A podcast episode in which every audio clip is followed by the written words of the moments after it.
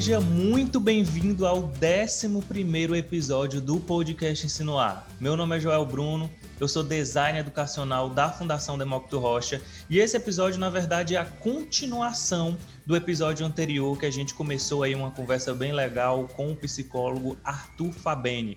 Então, se você não ouviu o episódio anterior, corre lá, escuta para você entender quem é o Arthur e como começou essa conversa e aproveita também esse podcast que tá muito bom. Então, sem mais delongas, vamos lá para o nosso podcast.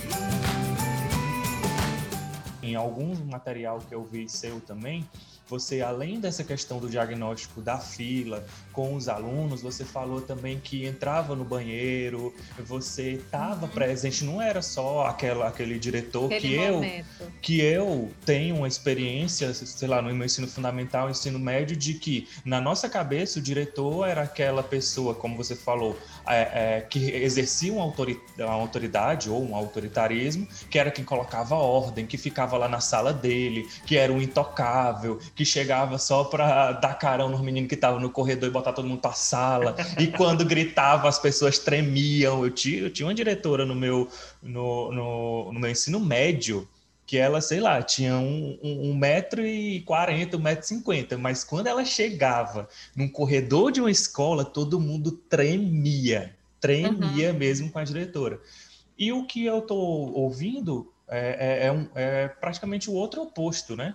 É um professor, é um diretor, no caso, imerso no ambiente escolar, é um, um diretor acessível que dá resultados que o, que o, auto, autoritarismo não consegue alcançar. Uhum. E aí eu venho para uma, uma pergunta que eu queria fazer para o Arthur e também para a professora Viviane, né?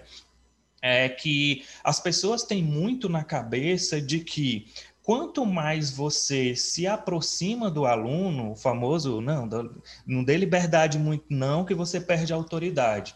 É, tem relação mesmo, é, pela prática de vocês, essa questão de que quanto mais você se aproxima do aluno, mais a sua autoridade é comprometida, ou é exatamente o contrário do que as pessoas pensam?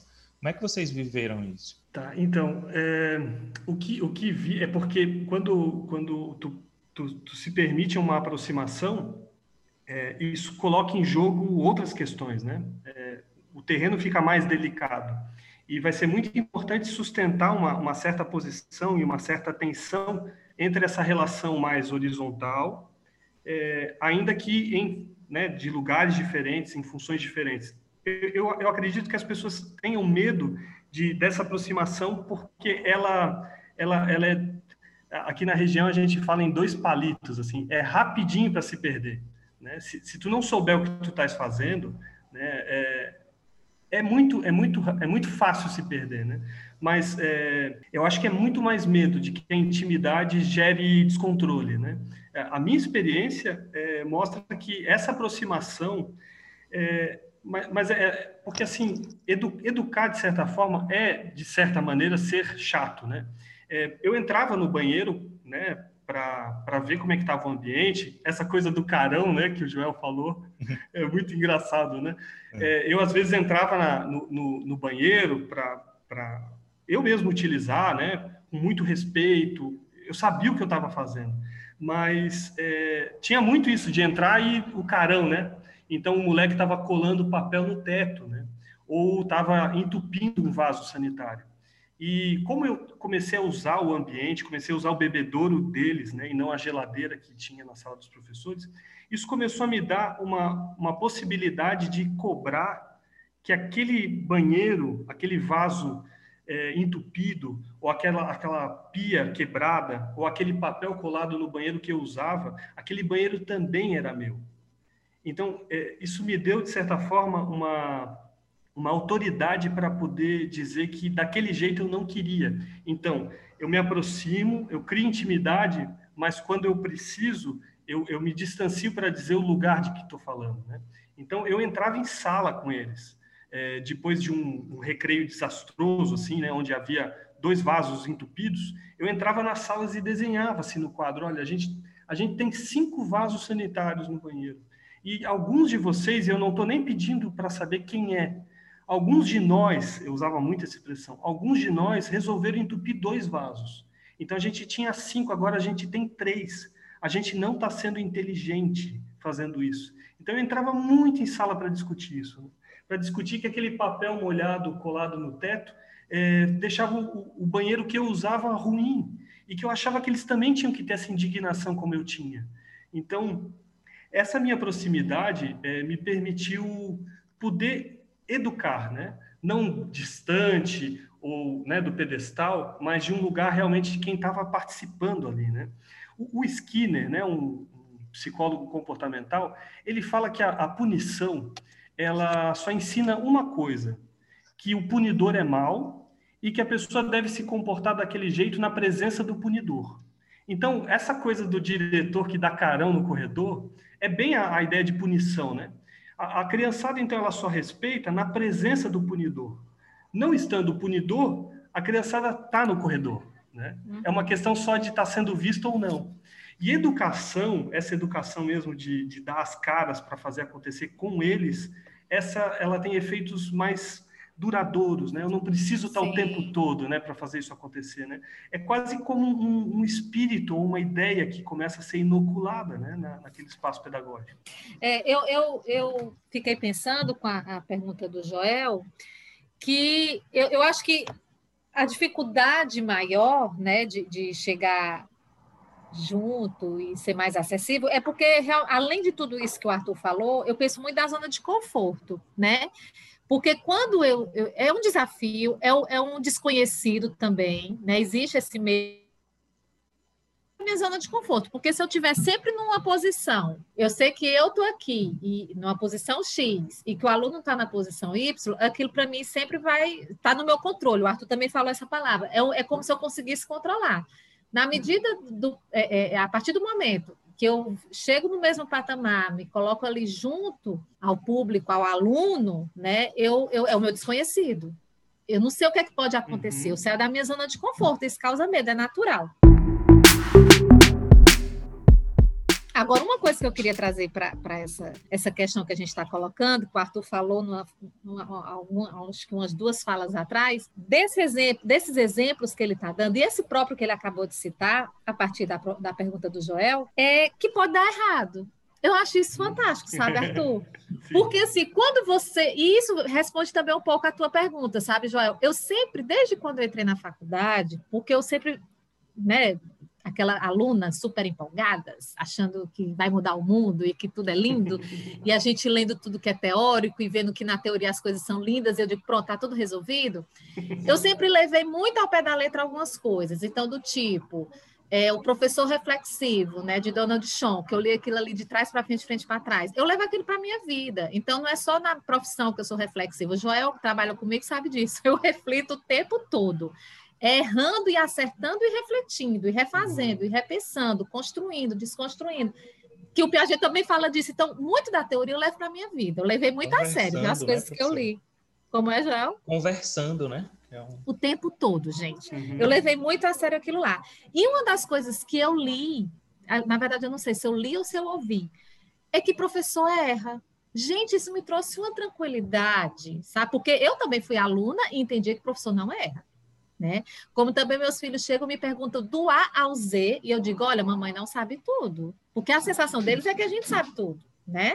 Eles são crianças e me têm como referência, papai e mamãe estão ali. Não, mamãe não sabe tudo. Por favor, não joguem esse peso para minha cabeça. Então, assim, quando eu descobri que o professor não sabe tudo, entendi isso, porque isso tem que ser entendido. Não é dizer, ah, chutar o pau da. É, como é? Chutar o pau da barraca, chutar uhum. o balde. Não é isso que eu estou dizendo. Ah, eu não sei de nada. Não, não sei. Não é isso. É o saber que eu não sei, entender aquilo e fazer com que o aluno me respeite mesmo assim, do tipo, olha, eu não sei te explicar, mas eu vou buscar a resposta e vou conversar contigo depois. E saber que também, inclusive, o aluno muitas vezes sabe mais do que a gente. Por conta das tecnologias, isso também, eu, eu sou inserida muito na tecnologia, sabe, Arthur? Hum. E eu descobri que realmente não é minha área, mas trabalho com educação à distância há muitos anos, com tecnologia digital, e, e, essa percepção de que eu não sei de tudo também me trouxe a possibilidade de ser uma pessoa tranquila dentro de um ambiente tecnológico que muitas vezes é o caos. Se você entrar no, e eu trabalhei muito com bate-papo educacional, e a gente entrava em sala de bate-papo, que o professor, da, eh, o professor lá da faculdade colocava a gente para acessar as salas com 100 alunos. Isso é uma loucura. Uhum. Você está numa sala de bate-papo com 100 pessoas. E ele se divertia pra caramba. Ele dizia, eu dizia, professor, isso é um caos. Ele disse, mas o caos faz parte. Uhum. Vamos aqui viver esse caos. E eu fui trabalhando isso, né? E, e quando você diz assim, olha, gente, eu tive esse exemplo, fui para a fila, mas podia dar errado. Uhum. Né? Então, quando os teus colegas te viram com o olho, assim, com o rabo do olho, aquilo poderia ter tido um viés completamente diferente, né? Então, é importante quem está escutando. Joel falou isso, né? A gente não está só falando por falar, mas a gente está falando do exemplo, um exemplo que deu certo dentro de um determinado contexto. Mas mesmo assim, e aí eu trago a história da, da, da, da carta para as empresas, que eu achei fantástico esse exemplo, por mais que seja uma cidade pequena, é uma possibilidade. O bom da gente entender é que é uma possibilidade que deu certo na escola do Arthur e que eu posso utilizar e de repente não vai ter tanto impacto como na escola do Arthur. E está tudo certo. Né? A gente precisa dar, é, é, meter as caras para esse tipo de, de, inovação, que eu acho que isso é inovador, embora seja simples, a gente está falando todo tempo que isso é tão simples, mas é inovador, né? E a gente precisa mesmo entender que, ah, deu certo na, na escola dele, pode ser que não dê certo na minha, ah, nem vou tentar. Isso aí é porque você não quer errar. É o medo de errar, de dizer, pode ser que não dê certo. Como você sabe?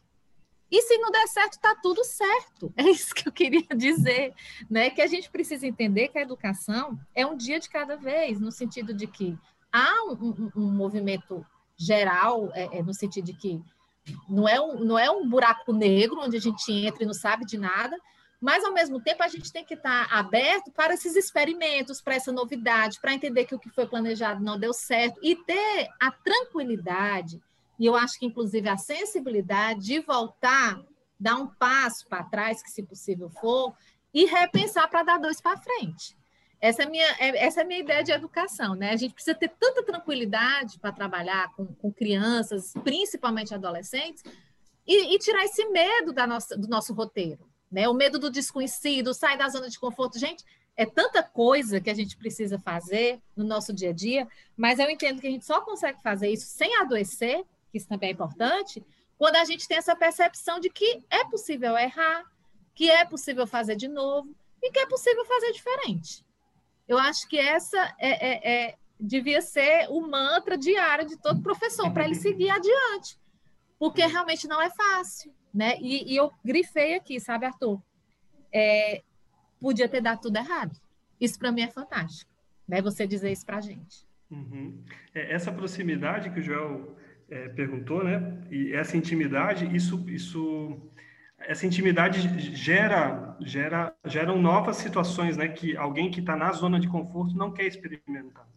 Então, exatamente. É, muitas das experiências que vivi, elas deram certo depois de muito tempo. Né? Por exemplo, é, um, um, esforço que fiz no primeiro dia quando fui apresentado, antes desse recreio memorável, né, de entrar na Sim. fila, é, eles iam me apresentar para a comunidade, então me deram um microfone, a criançada estava uhum.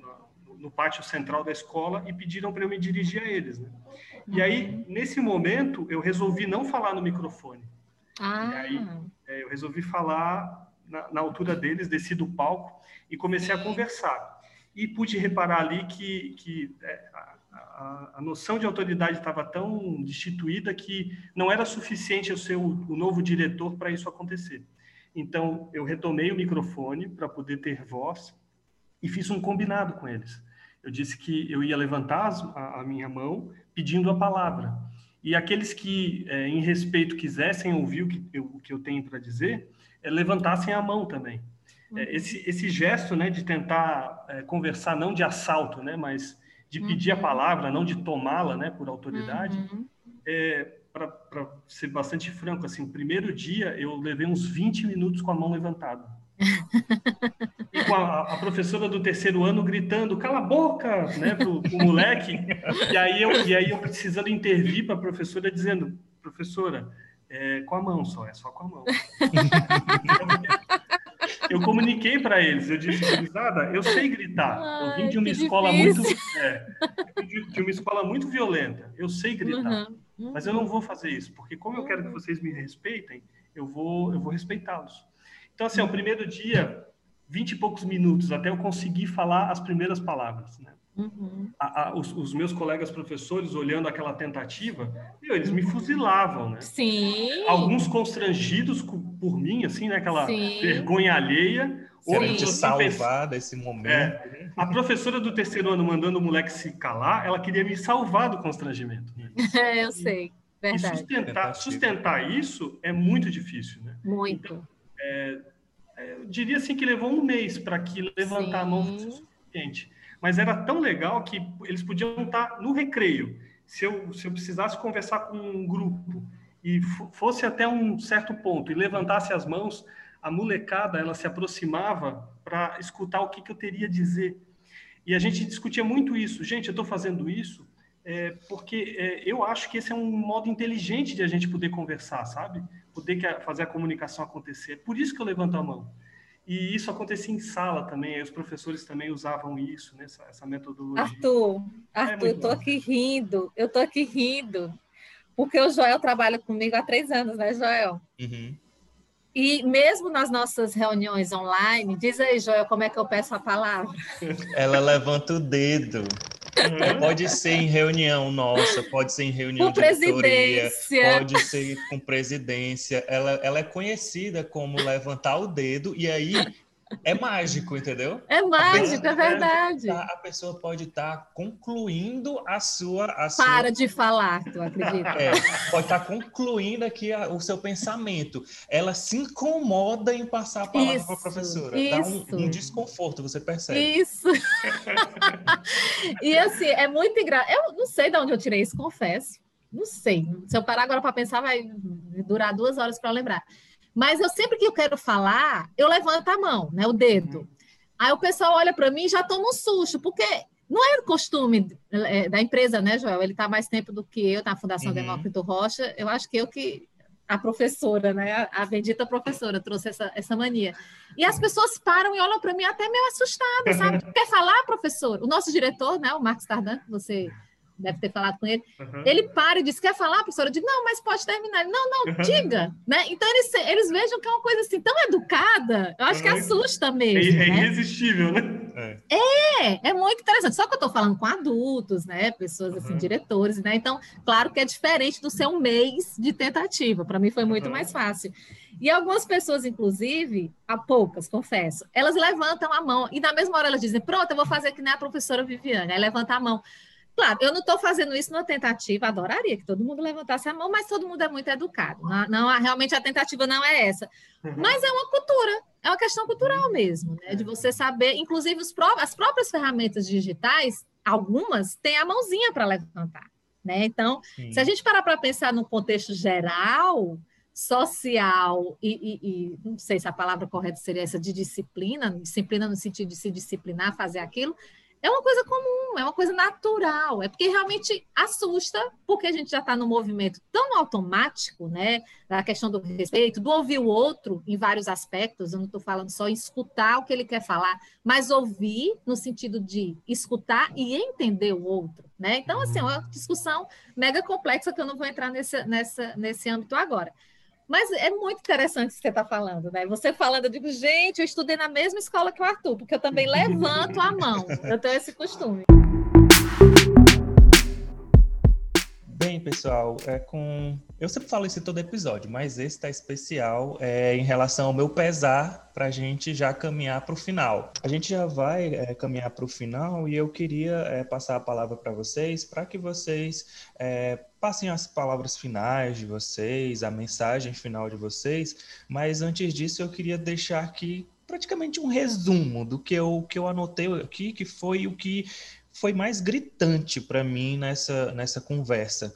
É, a, a, primeira coisa foi que, de que a prática ela sempre é baseada em teorias não é a prática pela prática. Foi muito claro aqui, eu acredito que foi a professora Viviane que falou. Não é a gente vai fazer e ver se dá certo de uma forma é, aleatória. Não é isso. Existe todo o embasamento, o Arthur também falou sobre isso, é, você praticar, mas sabendo o que está fazendo. Outra coisa foi de que na educação não existem fórmulas prontas. A gente não está aqui trabalhando com fórmulas que sempre vão dar certo. Na verdade, o educador ele tem que ter na cabeça de que é, ele vai errar e isso faz parte da educação. E o que foi apresentado aqui foram possibilidades. A experiência do Arthur, a minha experiência, a experiência da professora Viviane, que também tem muita, muita propriedade em falar, porque é, se alguém ainda não entende, a professora Viviane ela é nossa gerente pedagógica, mas trazendo para o ambiente de uma instituição educacional que nós somos, é, o cargo dela é como a nossa diretora pedagógica de uma escola. Hum, acredito que deu para entender.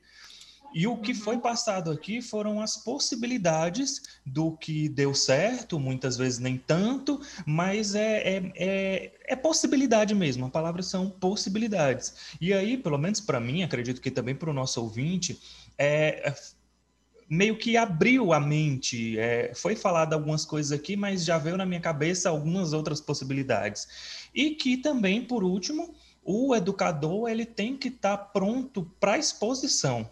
Ele, ele pode tentar alguma coisa e pode se expor a um erro, pode se expor a um, um início de um constrangimento ou um constrangimento total. E isso faz parte da educação. Foi uhum. isso que ficou demais para mim. E aí eu queria passar a palavra para vocês é, até perguntar também o Arthur, é, ele já tem todo um histórico aí na, na educação, mas e hoje, Arthur? Com, como é que está aí? O que é que você tem feito? Se você ainda está é, ligado à educação de alguma forma, como é que está hoje aí? É, depois dessa experiência, é, seria bem legal se, se, a gente tivesse muito mais tempo de, uhum. de falar como foi a parte mesmo é, do método, né? A gente desconstruiu algumas coisas em relação à sala isso. de aula. Bacana. É, é, a, a, gente fez a molecada trocar muito, né? A, a, os meninos do nono ano é, sendo tutores, né? Cada um de um menino do primeiro ano, porque a professora não dava conta, né? E a gente não tinha recursos para ter apoio, então a gente treinou a molecada do nono ano para ajudar as do primeiro ano. A gente fez muitas experiências de trocas no recreio o, o, meu nono ano cuidava do recreio dos pequenos, né? Onde tinha muitos acidentes. Eles fizeram um projeto. Então, é, muita experiência rica, né? E do IDEB, né? O IDEB era péssimo da escola. A gente fez um, um movimento muito forte, assim, e o IDEB da escola subiu bastante, assim, dois pontos e meio, assim, dois pontos vírgula seis. Foi uma coisa muito significativa. E essa experiência, assim, é, foi muito marcante, mas ela teve um fim, né? Porque eu não consegui, então tem uma frustração aqui, eu não consegui fazer uma modificação na, na sala de aula. É, era o meu sonho acabar com a sala de aula, mas isso eu acho que pode, pode ser um outro, uma outra possibilidade de conversa. É, é... Eu acho que você está lendo muito José Pacheco, viu, professor? Ah, totalmente. É, é, a cara dele isso. É, não, José Pacheco se tornou um amigo, a gente troca troca informações até hoje, assim. É, foi, foi, com ele mesmo que essas coisas aconteceram. Ele Sim. se dispôs a vir em Nova Trento, mas a, infelizmente era um ano eleitoral e as mudanças que eu propunha o prefeito não conseguiu sustentá-las. Assim, eu, uhum. eu, consegui levar a, o, a equipe técnica e o prefeito até o projeto âncora em Cotia. Sim. A gente passou Sim. dois dias lá, Legal. mas acabou não dando certo. E, e, bem, mas esse é um outro capítulo, assim. Né? Mas, é, mas, hoje, hoje eu sou consultor. É, eu auxilio Bacana. algumas experiências de escolas particulares e aqui na região, exceto em Nova Trento, porque acabou que eu me tornei um, um certo inimigo político do, dos políticos aqui da cidade, por sim, conta de um, de um movimento comunitário, assim, que eu acho que é outro capítulo também. É. Eita, muito pano para manga, viu, Joel? É, muitos convites aqui, já estou anotando, viu?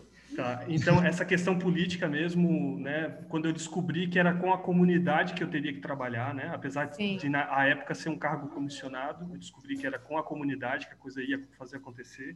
Então eu, eu acabei é, parando, entregando, né, a função. Eu recomendei uma pessoa para continuar por mim, né, e a pessoa deu o jeito dele. A escola tá continua bem assim não tem depredação, porque esse é um outro capítulo também, a questão do patrimônio público.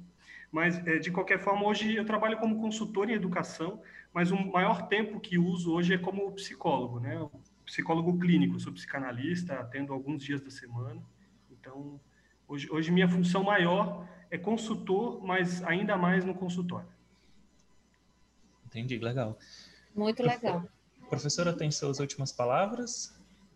Não, assim, eu acho que eu falei um monte hoje, fico feliz, porque eu adoro falar, mas é, na verdade eu queria mesmo é deixar meu agradecimento né, a você, Joel, que toca o ensino no ar de uma forma tão brilhante, tão amável, é, bem, é, é que, que trata muito sobre educação de uma forma geral, familiar, institucional junto à Fundação Demócrito Rocha, o Jornal Povo nos dá esse apoio, e agradecer imensamente é, é, essa ponte né, que você fez conosco, e o Arthur, também o Marcos Tardan, nosso diretor-geral, quem foi quem indicou, quem nos provocou né, fazer esse convite. Isso. Eu fico muito feliz que a gente está é, ultrapassando, e eu acho que essa é a grande mágica da tecnologia digital, a gente está ultrapassando barreiras, né? A gente está indo para longe, conversar com pessoas do outro extremo do país, isso é fantástico, é maravilhoso. Fico muito feliz de ter tido esse bate-papo com vocês hoje.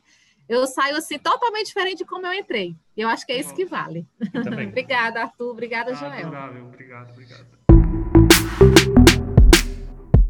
E eu convido você, ouvinte, a se gostou desse momento, se ficou com a gente até aqui, é porque você gostou, com certeza.